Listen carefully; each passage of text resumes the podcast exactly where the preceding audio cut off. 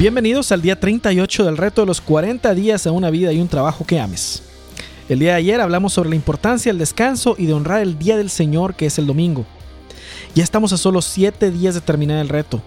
Mañana hablaremos de desempleo y nuevos comienzos, pero hoy hablaremos de esa palabra tan popular que de ahora en adelante vas a tener más precaución en pronunciar, que es jubilación. Te invito a reflexionar en este siguiente par de frases.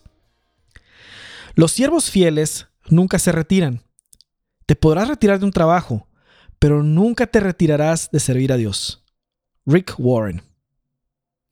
Y la segunda, te podrás retirar de un trabajo, pero nunca te retires de hacer contribuciones significativas en la vida.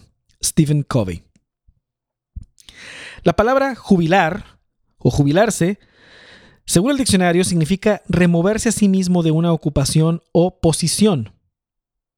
¿Te interesa a ti removerte de una ocupación o posición en la vida? Cuando las personas no han aprendido lo que tú aprendiste en el reto del día 26, confunden su vocación con su trabajo y por ello al dejar de trabajar pierden su identidad y en, muchas ocasiones a los pocos años también van perdiendo la vida. Algo sucede con nuestro organismo cuando le comunicamos que hay que retirarse, entre comillas. ¿Qué es retirarse? ¿Quiere decir esto que vas a cesar de trabajar para ir a tomarte unas margaritas a una playa todos los días? Mira, conozco personas que hacen esto en los Estados Unidos. Personas totalmente sanas y activas que, entre comillas, se jubilan porque llegan a cierta edad y se van a vivir a las playas de Florida para jubilarse. Sobra decir que en el fondo son algo miserables y no duran mucho con buena salud porque la realidad es que hemos sido creados para trabajar y servir.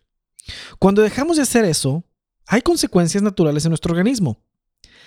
¿Te puedes imaginar que el acontecimiento más sobresaliente de tu día sea solamente el platicar del restaurante al que fuiste a desayunar o lo que vas a cenar esta noche o el programa de, la televisión de ayer? Bueno, pues esto es lo que hacen estos jubilados en Florida y me imagino que se repite en muchos lugares del mundo. Mira, no tengo nada en contra de eso, de pasar un tiempo libre, de tener, de no, de, no, de descansar, etcétera. Pero el problema con jubilarse es diferente el concepto que se tiene en la mente de la gente con lo que civilmente significa jubilarse. En el contexto de la ley civil, las personas se retiran, pero lo que nadie sabe es que la edad para hacer este trámite administrativo es totalmente arbitraria y basada en datos muy antiguos de los años 20, cuando la expectativa de vida era algo muy corta. ¿Sí? Y la verdad nunca sabremos si la gente se moría poco después de jubilarse por jubilarse o se jubilaban porque la gente siempre se moría a esa edad. Mira, jubilarse civilmente no tiene nada que ver con cesar de trabajar. De hecho, mi recomendación para ti, independientemente de lo que tengas que hacer en los trámites civiles, es que nunca, y lo repito, nunca te jubiles. Porque si aprendiste bien que el trabajo no es un mal necesario para pagar las cuentas, sino que es una bendición tremenda en la que Dios nos permite ser co-creadores con Él, trabajar para ti como lo es para mí, debería ser lo mismo que jugar. Y es muy importante para nuestra salud en todos los sentidos, tanto salud mental, salud física, todo, ¿verdad? Mantenerse en una, ocupación y en una posición. Recuerda este término tan importante, la diferencia entre vocación, carrera y trabajo. Un trabajo se puede cambiar y se puede, se puede acabar y se puede cambiar. Una carrera también, pero tu vocación sigue, ¿sí? Y hay maneras diferentes de expresarla. Bajo esta lógica, un principio que sostengo yo es el siguiente. El trabajo no se crea ni se destruye, solo se transforma. Durante tu vida, tu vocación profesional no cambia.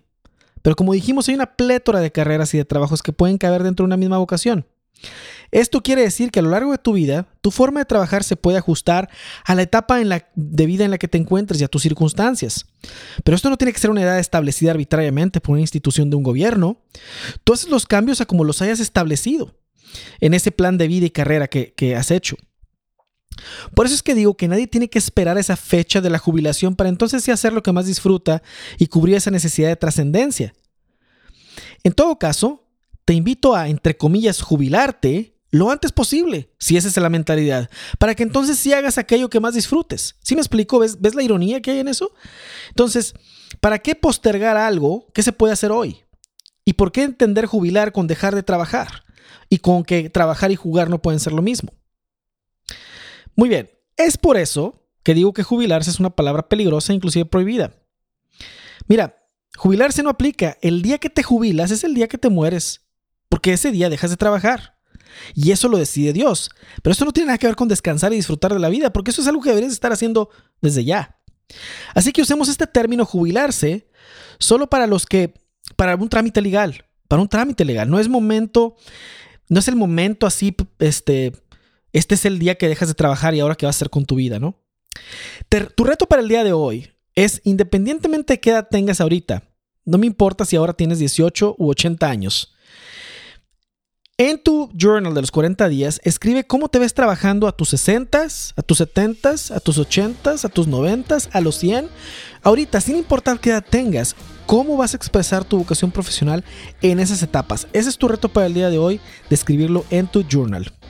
Muy bien, pues mañana hablaremos de el desempleo y nuevas oportunidades. En sus marcas, listos, fuera.